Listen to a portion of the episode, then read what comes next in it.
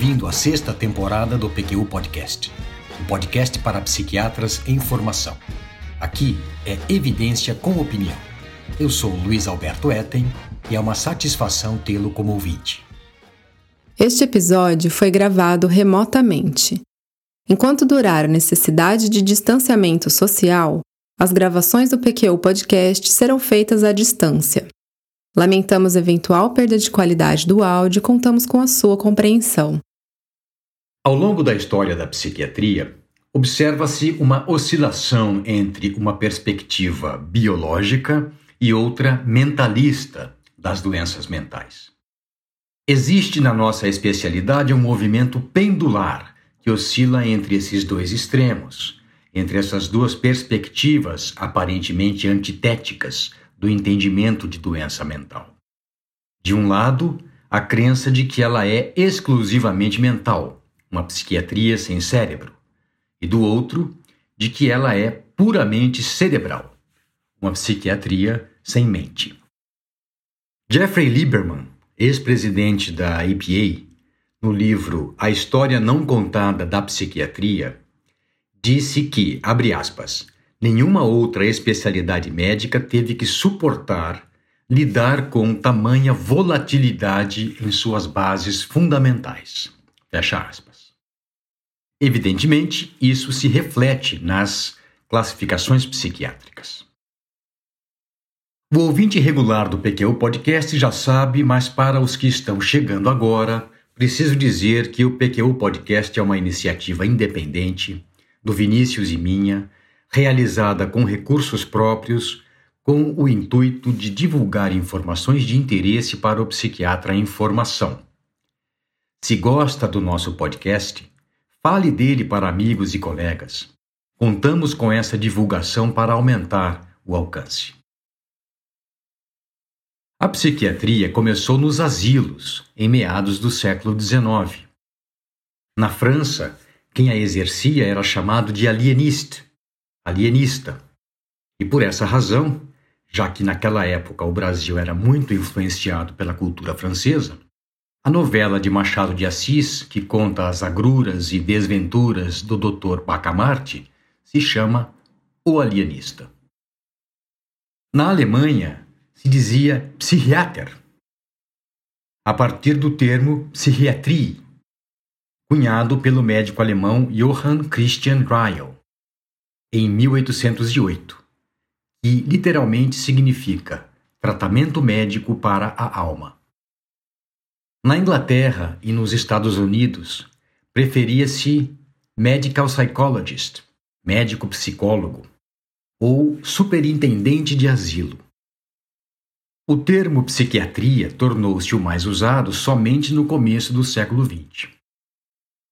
Então, retomando, a psiquiatria como especialidade surgiu nos asilos, que depois foram renomeados de hospitais mentais, mas só mesmo para amenizar o que se fazia neles, que continuou a mesma coisa.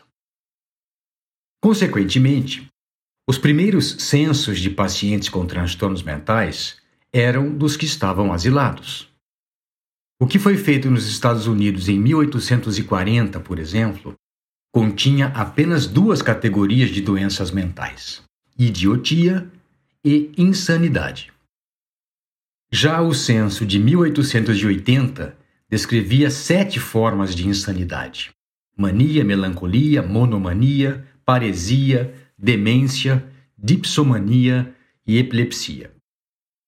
Por fim, em 1917, a Associação Médico-Psicológica Americana que ganhou esse nome em 1892, porque antes era a Associação Americana de Médicos Superintendentes, que foi fundada em 1844, e que em 1921 viria a se chamar Associação Psiquiátrica Americana. Pois bem, essa associação desenvolveu um sistema de classificação baseado nos grupos diagnósticos utilizados por Kraepelin, dentre eles demência precoce, doença maníaco-depressiva, paranoia, paralisia progressiva do insano e melancolia. A partir da década de 1920, Gradativamente, cresceu a influência da psicanálise e do pensamento psicanalítico, cujo predomínio, como veremos, se estendeu até a década de 1970.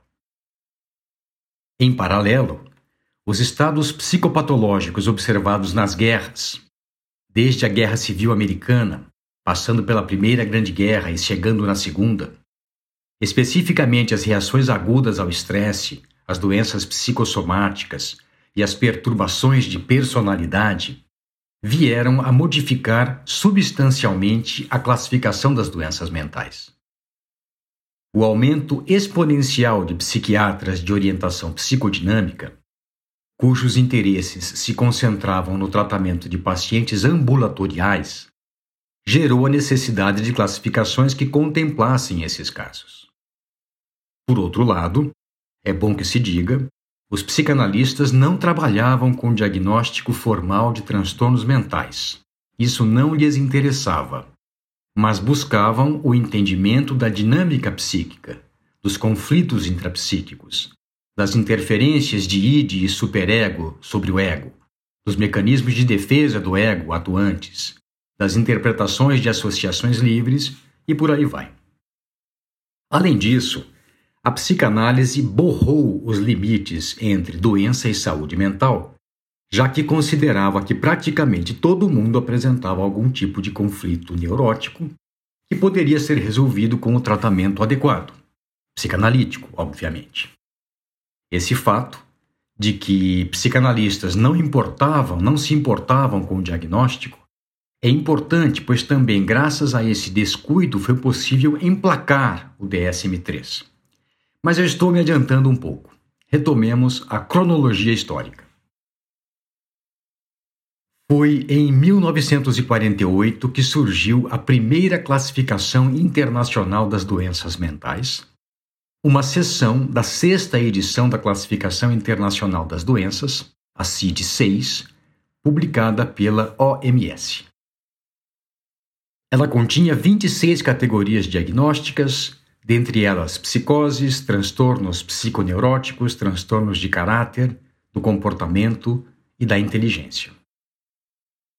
A despeito do mérito de ser internacional, a ausência de algumas categorias diagnósticas na CID-6, por exemplo, de síndromes orgânicas cerebrais crônicas, de transtornos de personalidade e de reações situacionais transitórias, a sua aceitação foi restrita nos Estados Unidos e motivou o desenvolvimento do Manual de Diagnóstico e Estatística das Doenças Mentais, DSM, que, com a publicação posterior de suas revisões, passou a ser conhecido como DSM-1.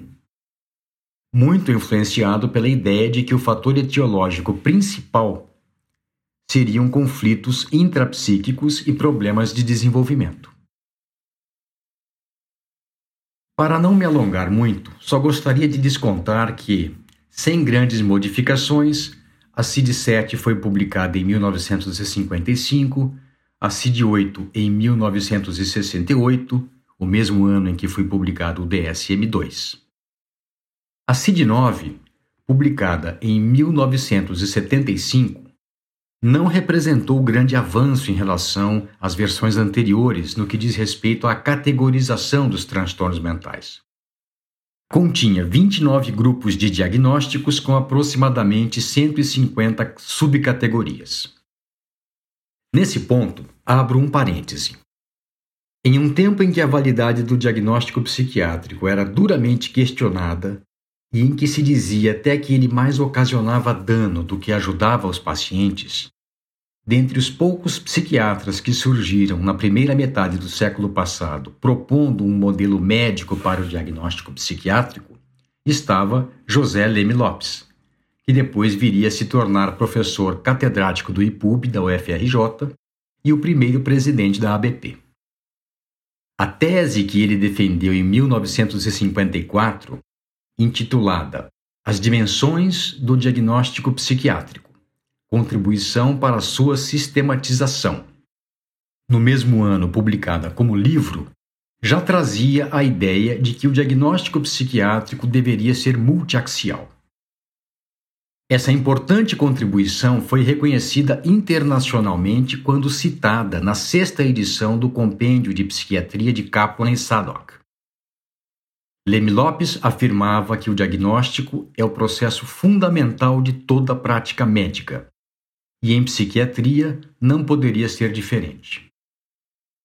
Ao longo do texto, Leme Lopes aborda magistralmente cada ponto da validade do diagnóstico psiquiátrico e insiste que a anamnese psiquiátrica, a história dos sintomas, os exames físico e psicopatológico, a caracterização sindrômica, os antecedentes pessoais e familiares, exames laboratoriais, aspectos culturais e evolução de longo prazo são aspectos cruciais do diagnóstico.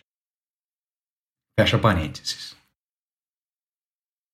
Na década de 1970, o movimento pendular que caracteriza nossa especialidade já ocorria no sentido de afastar-se da psiquiatria sem cérebro. A publicação do DSM-3 em 1980, um marco de novo sistema diagnóstico e de classificação dos transtornos mentais, e que influenciou enormemente a CID a partir da sua décima edição, de 1992, se deu em meio a esse deslocamento. O DSM-3 introduziu o diagnóstico multiaxial, estabelecendo cinco eixos diagnósticos: síndromes clínicas, transtornos de personalidade e específicos do desenvolvimento, outras condições médicas, gravidade dos estressores psicossociais e grau de funcionamento adaptativo. Além disso, incorporou no sistema de classificação modificações conceituais oriundas de ensaios clínicos e dizia-se ateórico, ou seja, desapegado de explicações etiológicas para os transtornos mentais. A partir daí, o pêndulo embalou, passou pelo meio termo e avançou forte e retumbante para o outro extremo.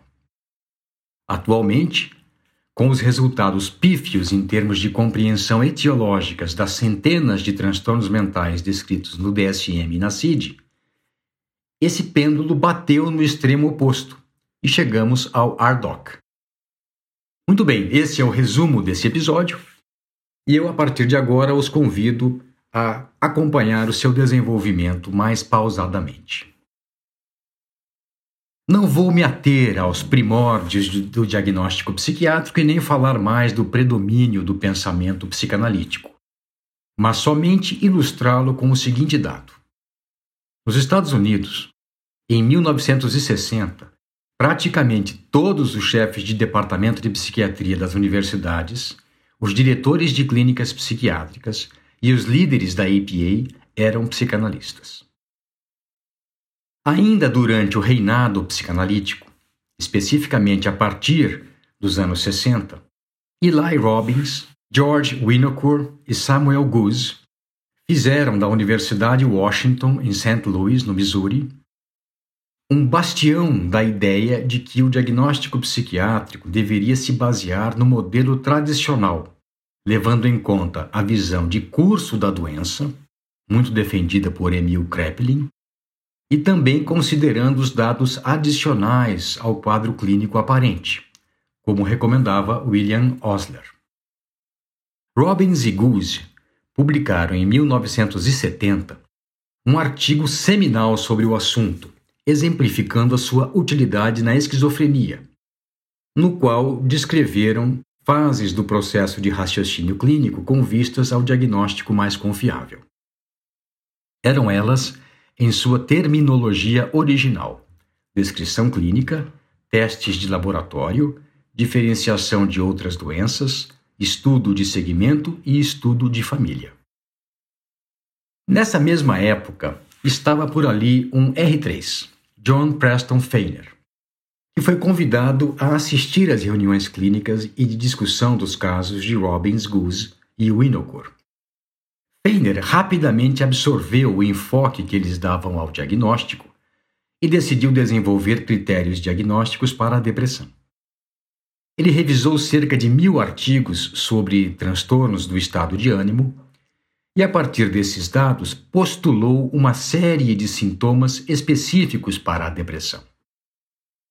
Impressionada, a Trindade da, da Washington University formou um comitê para ajudar Feiner e o animou a buscar critérios não só para a depressão, mas também para todas as doenças conhecidas.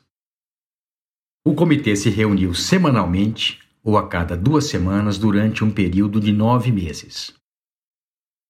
Feiner publicou o sistema definitivo no prestigioso Archives of General Psychiatry em 1972, sob o título Critérios Diagnósticos para Uso na Pesquisa Clínica.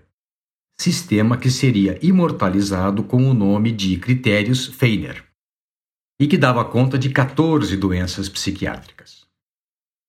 O artigo concluía com um tiro de canhão de advertência à psicanálise. Abre aspas. O que apresentamos aqui é uma síntese baseada em dados e não em opiniões ou tradições. Fecha aspas.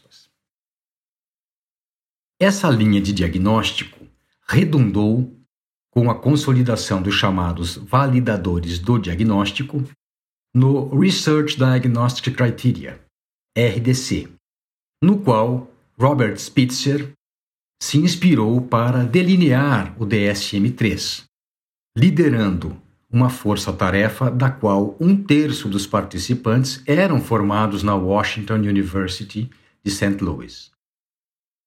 Mas, nesse processo, por questões práticas, políticas e outras mais, algo se perdeu e muito se adicionou. Explico. A aprovação por pares de um manual que pretende ser referência para o diagnóstico psiquiátrico em uma diversidade de contextos é algo muito, muito complexo, como vocês podem imaginar. Privilegiar a sintomatologia clínica em detrimento de outros componentes do diagnóstico, enfatizando o caráter ateórico do manual, ajudou, mas ainda assim, muitas concessões tiveram que ser feitas para evitar confrontos com ideologias vigentes.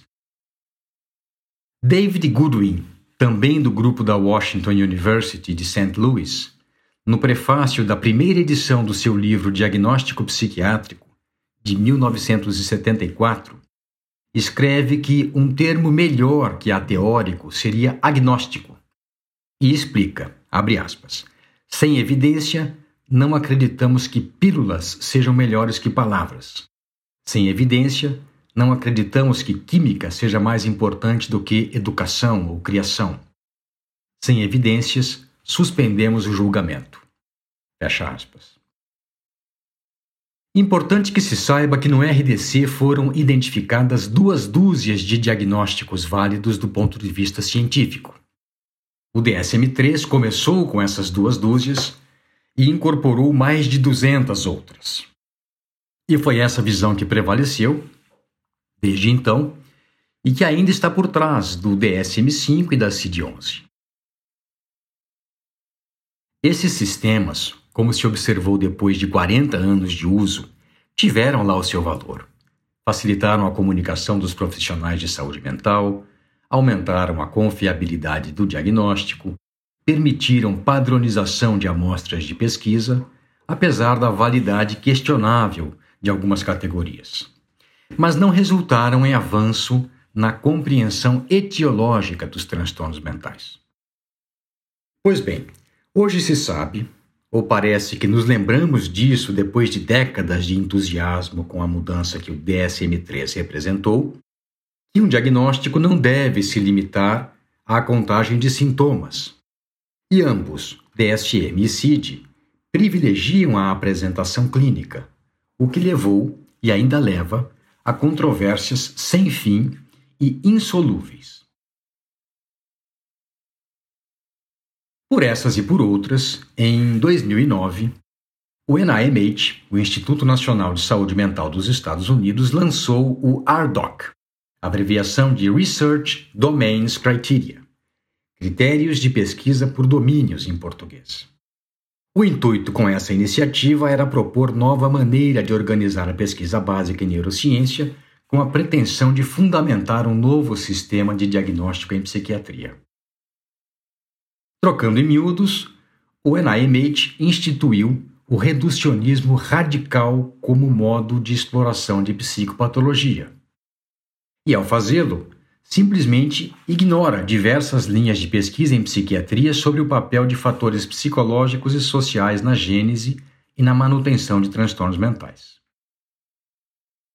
A psiquiatria não deve esperar que a neurociência sozinha desvende o funcionamento da mente, mas, ao contrário, valorizar a pesquisa de integração de vários campos diferentes. Não foi por outra razão que Paul McHugh e Philip Slaveny, no livro Perspectives of Psychiatry, argumentam que os transtornos mentais necessitam de múltiplos modelos explicativos a partir de diferentes perspectivas da doença, das dimensões, do comportamento e da história de vida. Ao reduzir toda a psicopatologia como sendo intrínseca ao funcionamento cerebral, a psiquiatria fica completamente sem mente. Ninguém em sã consciência nega que todos os fenômenos mentais têm correlatos neurais, mas isso não significa que os níveis psicológico e social sejam irrelevantes. Eles podem até ser suficientes, mas nunca desnecessários.